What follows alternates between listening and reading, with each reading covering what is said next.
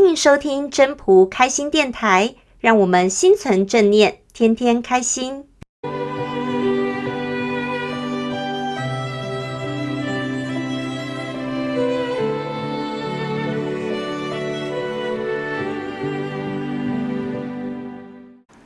各位朋友，大家好，我是主持人 Marie。每次到了过年呢，大家都会希望在新的一年的开始能够有个好运到，代表有个好的开始。在前一阵子的时候，网络上很多人都疯传将一个日本的明星什么呃美轮明宏的这个照片啊，设计成一个手机的桌布，就是希望能够带来各种的好运。过年期间，其实大家除了团聚、吃饭、联系感情之外，最受欢迎的时刻，应该就是领红包的时刻。毕竟这是红包代表有满满的祝福，让大家都可以讨个吉利，在接下来的一年都能顺利如意。而红包就代表的是钱。很多事物除了本来的名字之外，也会用其他的称呼。就像我曾经看过关于雪，它还有寒酥啦、玉鸾啦、什么琼妃啦、玄花，有高达十几二十种的雅称。还有我们可能比较熟悉的，像玉叶琼浆啦，指的就是香醇的美酒。更常见的就是指教育界或者是医学界，他们就分别有了什么杏坛呐、杏林这些雅雅称这样子。钱跟我们的生活这么的息息相关，当然也有很多的称呼。像我们看古装剧的时候，他都会用盘缠啦，来或者是银子啊，就是来表示钱的。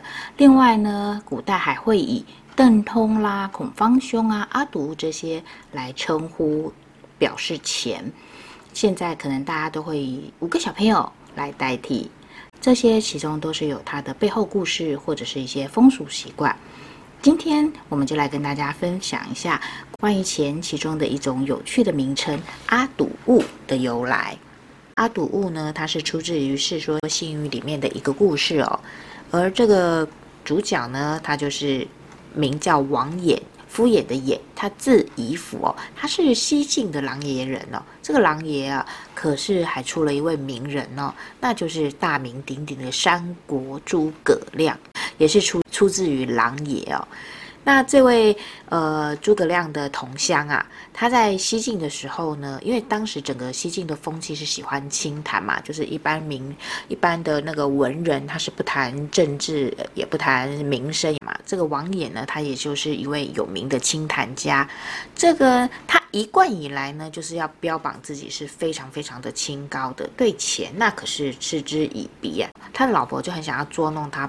把钱说出来，可是他试了很多次都没有如愿以偿哦。有一次呢，他趁着王衍在熟睡的时候，把仆人叫过来，弄那个铜钱弄成一串一串的，把它放在那个王衍睡觉的床旁边，围了一整圈哦，就是希望他睡觉醒过来的时候不能下床走路，这样呢就可以把他逼出来说这个钱。没想到。第二天，王衍醒过来之后，看到了满地都是钱，马上就把仆人都叫过来，用手指了指地上那些钱，说：“举却阿堵物。”什么意思呢？也就是告诉仆人说，把这些阿堵物拿走。为什么用阿堵呢？因为阿堵是当时西晋的一个常用语，相当于我们现在常讲的这个的意思哦。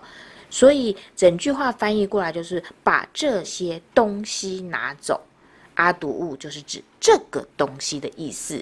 那王衍他可是有名的清谈家，我们现以我们现在来讲的话，就是名人嘛，名人就有名人的效应啊，因为他这么一说，大家就也就跟风起来了。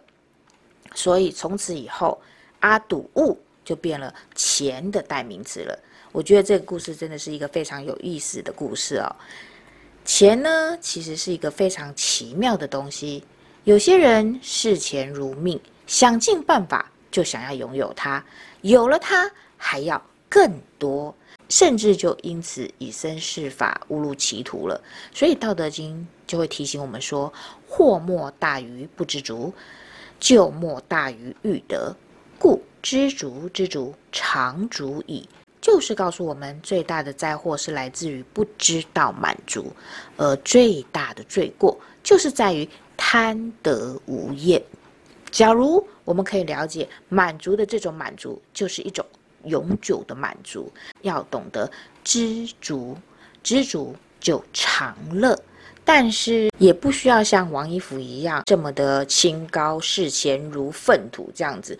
毕竟万事万物有好有坏，也可以说是没好没坏，就看你要怎么去想，怎么去用它。